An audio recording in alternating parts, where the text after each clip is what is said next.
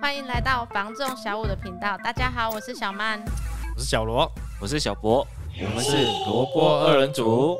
哎，上次啊，你们跟泡咪啊，好像是聊到那不动产说明书嘛。那其实不动产说明书啊，在诶一般客户啊，还有一个非常重要的一点，就是增建的部分会特别去注明。嗯，其实很多客户他其实对增建啊。有时候可能不是很清楚，嗯、不知道什么是增建。那增建的部分呢？嗯、你像一般人家透天的房子，它可能到三楼，那它可能会在往上搭铁皮上去，嗯、哦啊，甚至于说有的会在从后面的阳台啊、露台啊，哦外推的啊，嗯、甚至于说后面有一个空地，一楼可能会盖到二楼。当初的买卖，你只要有去给它做变动，你有增加自己的使用空间的话，都属于增建。那如果是你一买的时候，全状的现况去做使用，都没有任何给它做一些变更的话，那当然就不算增建。那是不是在这一点啊？客户在卖房之前啊，如果遇到你们在 check 的时候，是不是都要去告知说他们哪些地方有去做增建？呃，原则上呢，我们业务呢都会询问一下屋主当初买的时候，嗯，跟建商买的时候有没有去另外再做变动。甚至于除了建商以外，可能他已经买了第二手或第三手，反正你只要买了，后面的空间你有去做变动的话，都算增建。那增建的部分呢、啊，小博，你觉得还有什么可以补充的？增建的部分哈，其实我我先跟大家分享一下，就是说我们在买不动产的时候，一般的屋主大概最少会拿到两张的权状，一张是建物所有权状。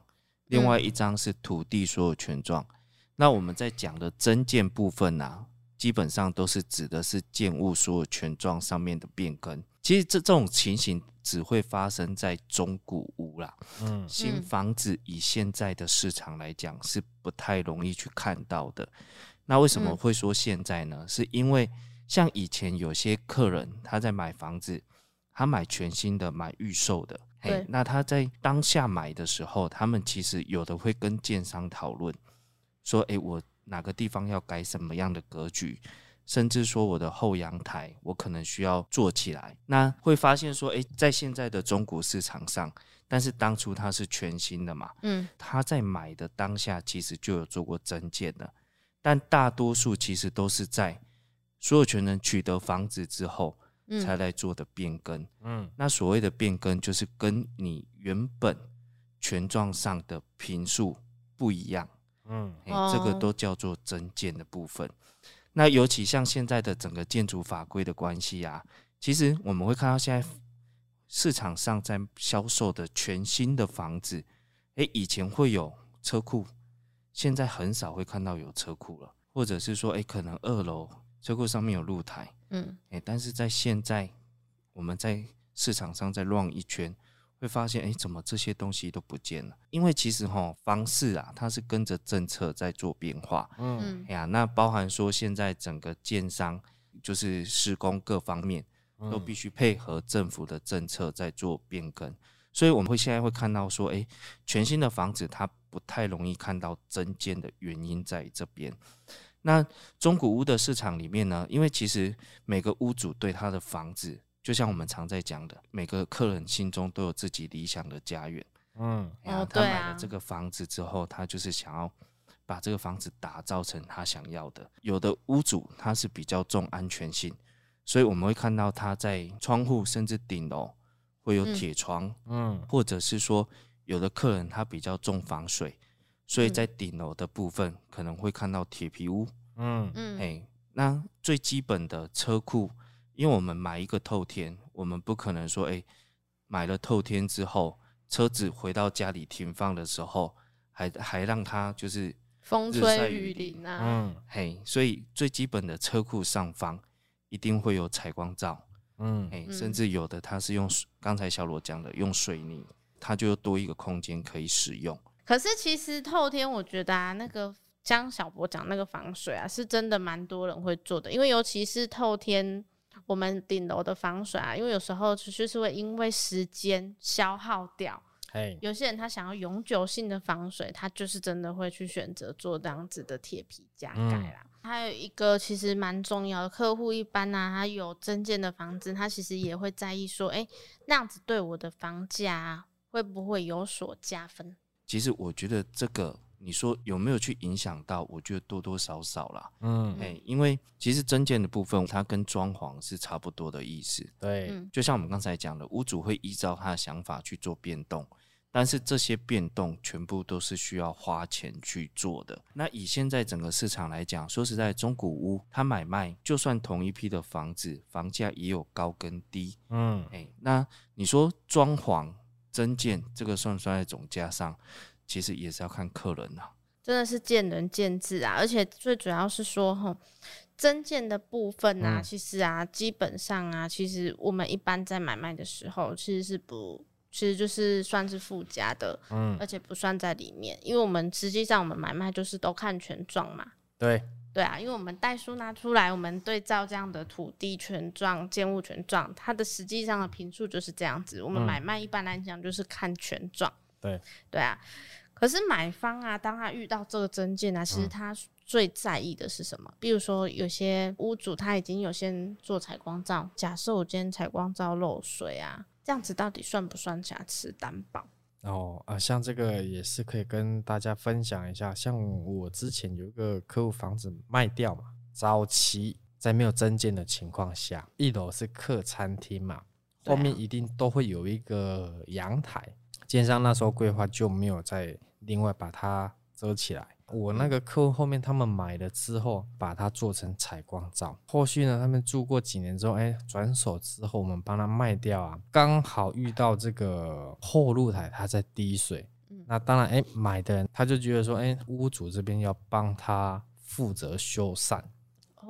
哦，那后来怎么处理啊？屋主他觉得说，权状上后面显示他就是在属于阳台，开放式对，开放式阳台。嗯、啊，已经买了地锥，还是有东错我打。对、欸，那基本上他不在我的房屋内哦，也没有影响到这个双方的权益，嗯、所以说屋主这边他也没有打算说我要去帮你保护露台这个部分。可是后来买方呢？买方就是客户那边他怎么想？后面买买的人才知道哦，原来那边早期是屋主有另外在做采光罩的部分。阿其实也蛮讲贵的老诶，他就是当初施工的那个边边缝缝。下雨天给干买屋要捞来哦，就是讲迄个接缝处的部分。对对对对对，嗯，那买方后面也知道，哎、欸，我安尼拿安尼为安尼好，阿不我个家己请师傅来甲边啊补起来。就像我们刚前面提到的，增建的部分它是一个附加的，嗯、就像是小博说装潢的部分，嗯，所以其实它不是算在我们就是买卖的这个权状的主结构，没有影响到双方的权益。对，因为刚好提到增建，我想说请教一下，如果说今天我们房子卖掉的还没有过户之前，那这个采光罩的部分，屋主他可以把它拔除吗？嗯，呃，基本上他不能拔除。怎么说？嗯，因为他现在就是依现况你看到的去做买卖嘛，除非说呃买方他们有特别。提到说，那可能这个部分他不需要，那能不能请屋主帮我拆除掉？那如果说今天买方买的房子呢，它原本就有采光罩的地方，可能比较老旧了，可是买方就是说这个地方它的设计他不太喜欢，他想要自己去做变更的话，基本上他可以师傅来的时候会可以顺便拆走。嗯，其实简单讲就是说，因为。它这个算在固定物了啦，就跟我们刚才提到装潢一样。对，屋主他是留给买方的。嗯、那买方如果说他自己本身有其他想法，就像小罗讲的，诶、嗯欸，他要做变更，可以到时候再请师傅去做变更。对，那其实我们常看到的增建啊，不只是采光罩，像我们刚才提到的，当初买的时候二次施工。嗯，哎、欸，那他可能是当初就用水泥已经增建好的，嗯，后续如果说，哎、欸，买方这边发现说，哎、欸，有渗水或漏水，这个部分有算在瑕疵担保里面吗？对啊，在小罗的认知里面呢，他算有，因为他是用阿门头砌，哦，它也算是主结构里面，哦，啊，注意一点类老啊，它已经影响到我的室内空间了。对，嗯，其实小罗讲到一个重点啊，因为其实哈，所谓的物的瑕疵担担保责任，它主要的是针对主体结构的渗水或漏水。虽然说我们一般的想法就是增建它不在我们的权状坪数里面，对啊，嗯，但是也要看它的形式。如果说今天像我们刚才提到的铁皮或者是采光罩，有的用比较好的可能用北梯啊，嗯，那有的可能用阿鲁米，甚至强化玻璃等等之类的不一定。哎呀，但是如果今天它是水泥结构的，诶，我们就是有实际的一堵墙。嗯，哎呀，那其实，在客人的看法里面，我买的这栋房子，它的水泥墙的部分就是我看到的室内空间。对，后续啊，如果有渗水或漏水的部分，当然前屋主他是有需要帮我去做处理的。嗯，但是这个所谓的渗漏水处理啊，不是可以无限的要求。没错，一般大概多久的时间呢？一般如果现在买卖中古屋的话，它有半年的保固。对啊，从交屋起开始算。所谓的交屋日，就是整个办好、过户好之后，最后一次做这个点交。假设今天十号的话，我们是预计下个月一号交屋的话，那当然就是由一号开始算。哦，那屋主这边他是有义务要去做这个修缮。但是如果是人为呢？所谓人为，如果说今天买的房子，嗯，他进去施工导致房屋损坏，那这个部分买的人你不能把责任归属于这个屋主哦。嗯、各位朋友不要觉得说，诶，刚才小罗讲的情形是不可能发生的哦。嗯，因为其实啊，一整栋房子它在整理的时候，其实有很多的部分。第一个水电，第二个头锥，第三个瓦楼，三种不一样的师傅，其实他们的工作性质是不同的。嗯，哎呀，那有的时候整栋房子水管它都是在墙壁里面嘛。对，哎呀，那头锥甩壶打墙壁的过程中去打到水管，这个都是有可能发生的。对，那如果说哎，这个半年的时间里面啊没有发生，那超过半年了才发现，这个我也可以跟屋主要求嘛？这个我也有遇过，刚好过了半年又两天至三天，这个屋主遇到了真的漏水。嗯。其实这两个人当初买的时候呢，就也非常和乐融融。那最后遇到这个问题的时候呢，嗯，大家都有各退一步，看费用的部分，他们一人出一半呐、啊。就等于说我们各退一步，没去协调，想办法让这件事情圆满的去解决。哎，对，基本上视情况而定。如果说今天买方已经在漏水那个部分，其实早期他已经有施工过、有动过、有变更过的话，嗯、那屋主其实他也可以主张，因为这个时候你已经有动过工了。嗯，哎呀，那现在的话，因为现在导致漏水，那当然他也可以主张他不用去付这个保固协议。像这个渗漏水的部分啊，刚好有听客人讲过，因为这间房子、嗯。在卖掉之前，一直是一个空屋的状态。嗯，嘿，那在买方接手之后，半年内就有发生渗漏水的情形。嗯，因为他们卫浴每天都在使用，哎、嗯，那后续当然就是有帮忙协助处理。但是这个部分啊，就是说，因为这个买方他觉得说，哎、嗯，我这地方渗水了，那这个卫浴的所有管路，嗯，会有疑虑在，所以他要求是整间卫浴。都要重做，嗯，嘿，但是屋主的想法是说，哎、欸，你渗水的部分，就是可能那些地方，那地方我帮你处理好，嗯。嗯，嘿，那剩下的我没有必要帮你处理，嗯，那像这样子的情形是该怎么处理呢？应该说屋主啊，大部分他可能想法是说我就是处理到吼被捞，嗯。毕竟呢、啊，就是那些地方在漏水嘛，嗯、那其他地方其实他并没有发现问题。嗯，那当然屋主就会想说，哎、欸，那我当然就是处理你发生问题的那些地方，我帮你处理好就 OK 啦。嗯，哎呀、啊。那至于说你光其他的管线黑黑的，他就没出现问题呀、啊。然后、嗯、一般的屋主他都会认为说，哎、欸，那这样子就免免个去处理黑啊，哎呀、嗯，因为不得不问题啊。后续这个客人他们处理方式也是这样子，屋主对于说这间卫浴它的修缮部分，嗯，只要是属于必要的，他就是全权负责。镜头前的朋友很多可能会觉得说，哎，我今天买了房子，我是消费者，嗯，那只要我发现任何问题，就是屋主要全权都帮我处理好。